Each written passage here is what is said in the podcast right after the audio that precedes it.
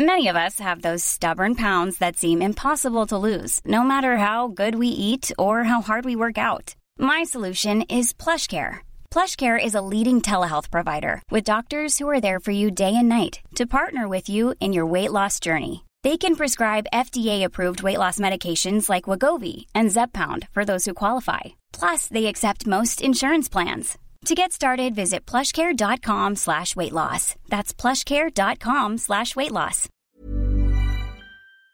Bueno, pues se nos ha hablado de lo bien que este gobierno está haciendo las cosas. El presidente acaba de presentar un tercer informe donde pues dice que los saldos son positivos en todas las áreas, incluso en materia de salud con sus otros datos. Pero ¿cuáles son los datos?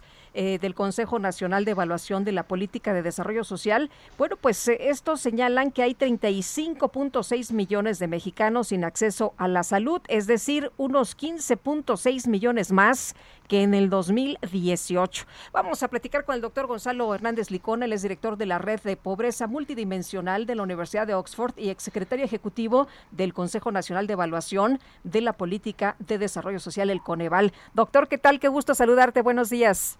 Hola Lupita, muy buenos días, ¿cómo estás? ¿Cómo te va? Bien.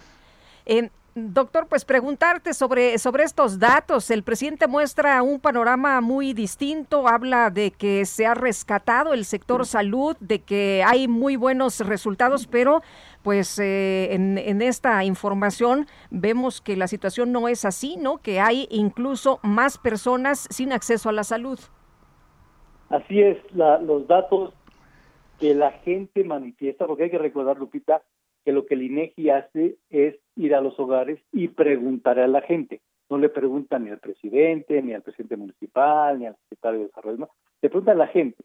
Y lo que la gente manifiesta en esas encuestas es que hoy, 2020 al menos, eh, la gente manifestaba que tenía menos acceso a los servicios de salud que hace dos o tres años. Es decir, 15 millones de personas adicionalmente tienen carencia por acceso a la salud. Y básicamente lo que está diciendo eh, la gente es, hoy yo ya no tengo seguro popular y hoy tengo que pagar por cosas que antes no pagaba.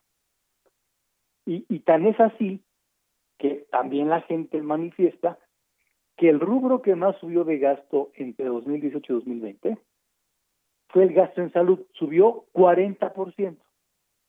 Ciertamente una parte se le puede atribuir a la pandemia, pero en el fondo también es la población no tenía dónde recurrir porque los servicios de salud se han venido minando.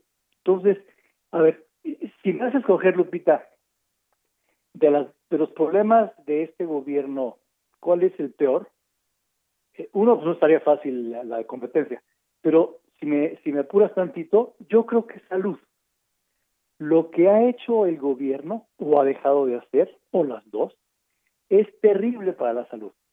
No vamos rumbo a Dinamarca como seguro de salud, vamos en el sentido contrario. Hoy tenemos menos presupuesto, menos acceso, menos claridad para la gente cuál es su derecho. Entonces, sí es eh, eh, además desmantelamos el Seguro Popular eh, Lupita 15 minutos antes de la pandemia y lo cambiamos por una cosa que nadie sabe de qué se trata, ni siquiera los gobiernos estatales. Entonces, sí es un desastre lo, que está pasando en salud.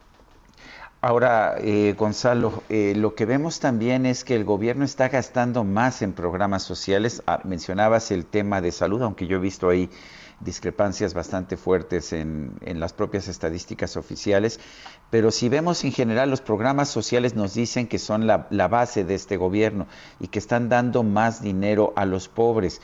Eh, ¿Qué está fallando entonces? ¿Por qué vemos más pobreza y mayor eh, o, o falta de acceso a servicios como la salud como estamos viendo? Mira, hay dos cosas. Uno, el, el, la pobreza se mueve mucho por lo que le pasa a los ingresos de las familias sobre todo del empleo, ¿no, eh, Sergio? Cuando el empleo le va mal, la pobreza sube. Y al empleo le fue re mal en 2020. la pobreza en parte se, se entiende por eso. Pero en segundo lugar, lo que el gobierno decía es que no habría mucho problema porque los programas sociales iban a apoyar y a detener o a revertir el efecto de la pandemia.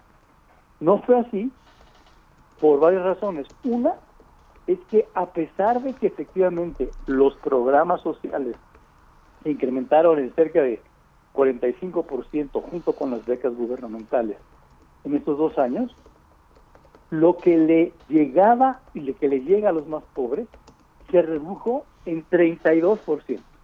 O sea, o sea, el incremento de 45 de 45% se tradujo más en las clases medias, medias altas y se redujo en la población más pobre, lo cual es una absoluta paradoja en un gobierno cuyo lema es primero los pobres.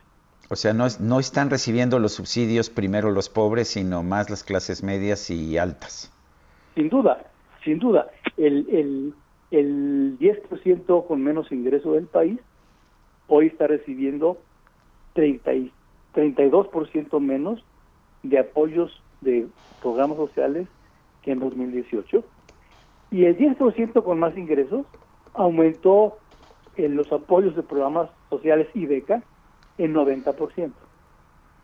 Es decir, es, un, es una transfer Los programas sociales, Sergio, están agravando la desigualdad del país.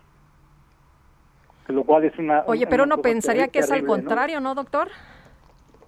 Uno debería esperar que sea al contrario, ¿no? Uno, o sea, uno debería tener un esquema de una política fiscal progresiva donde tú le quitas eh, más a la gente que más tiene y se lo das a la gente que a, la gente más vulnerable para tratar de emparejar pisos, digamos, ¿no?